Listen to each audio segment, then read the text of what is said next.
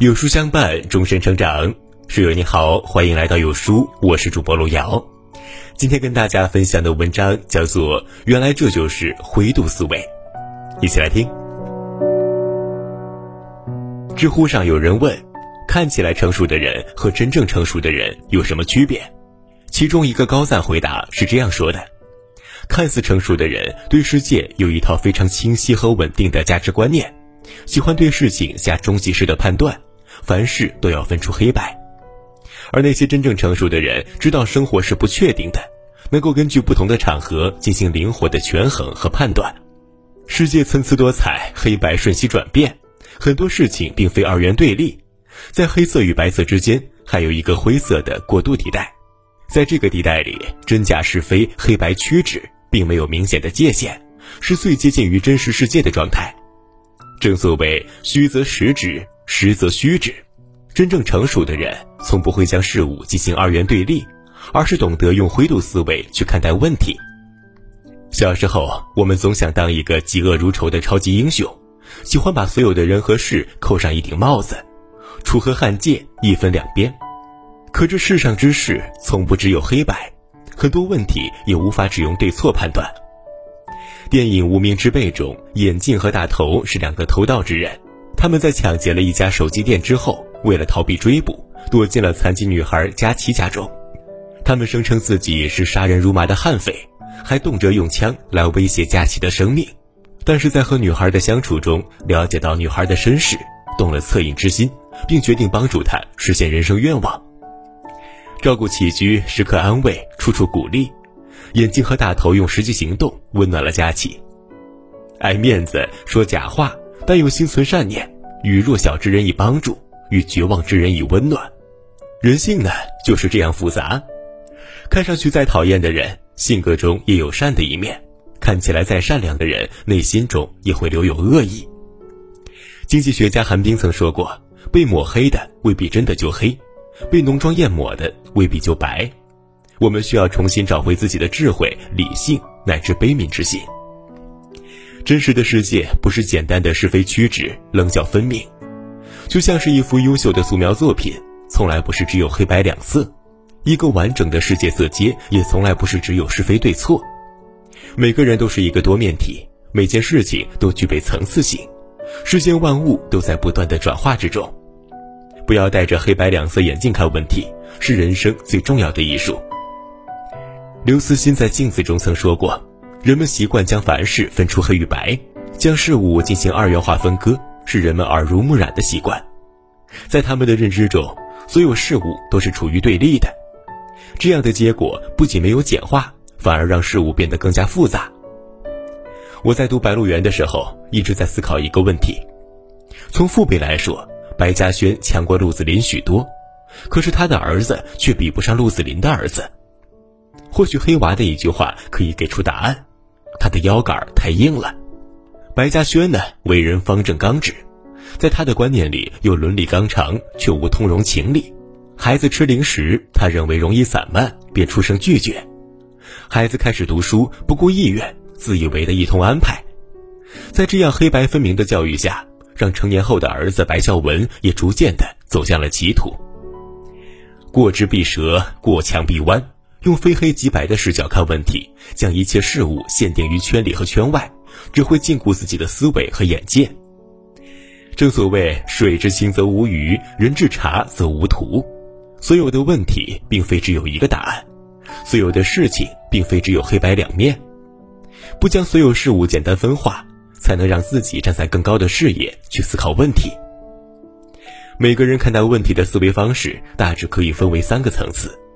第一层非黑即白，非此即彼；第二层懂得衡量，通权达变；第三层俘获转化，合作共赢。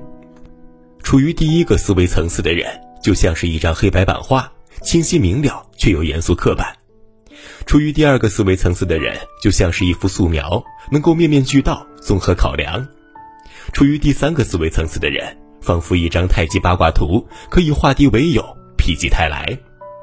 而后两种思维方式，正是所谓的灰度思维。明代沈万三就是一个深谙灰度之道的人。他年轻的时候做过一段茶叶生意，在新茶上市的时候，跟随商队去产地收购。沈万三家底微薄，无法和财力雄厚的大商行竞争，好茶几乎收购无望。就连与茶农谈妥的茶叶，也被更有实力的商人从中买走了。见此情景，沈万三放弃了收购茶叶，将目光放在了装茶的竹筐上。他买下所有竹筐，又以高出市价三倍的价格，转手卖给了有需要的茶商，最终赚得盆满钵满。人生困局就像沈万三的茶叶困局，很多问题的答案也不是非 A 即 B，换个思路，拓宽眼界，就会发现 A 和 B 之外还有 C、D、E、F 等多种可能。我曾听过这样一句话：任何的黑白观点都很容易鼓动人心，而我们恰恰不需要黑或白。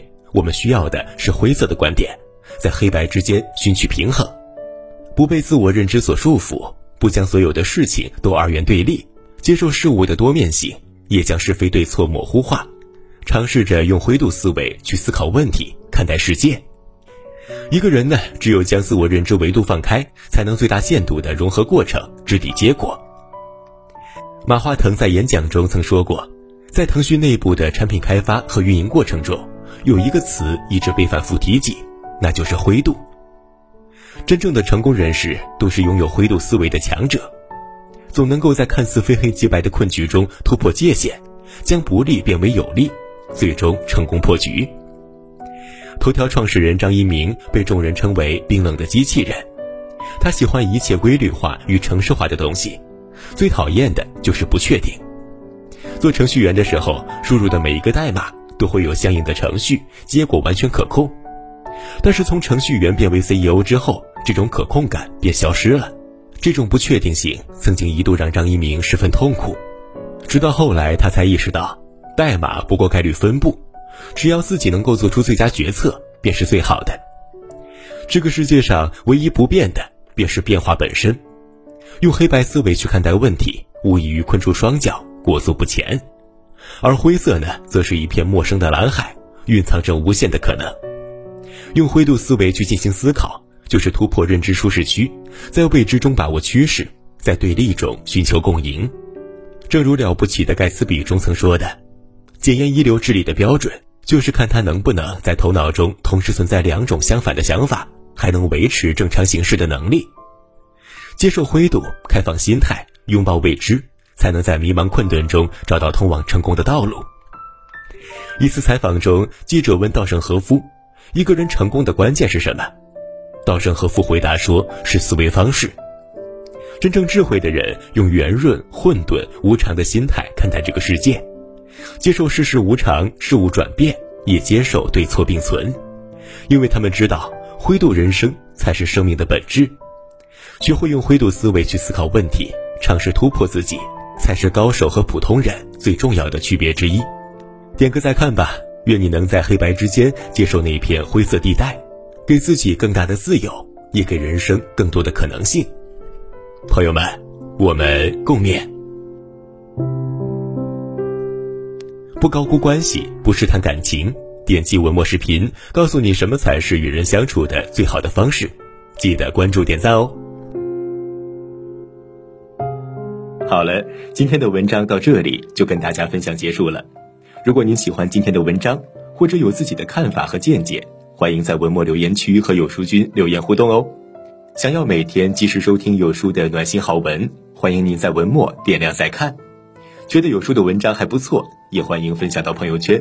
欢迎将有书公众号推荐给朋友们，这就是对有书君最大的支持了。明天同一时间，我们不见不散，拜拜。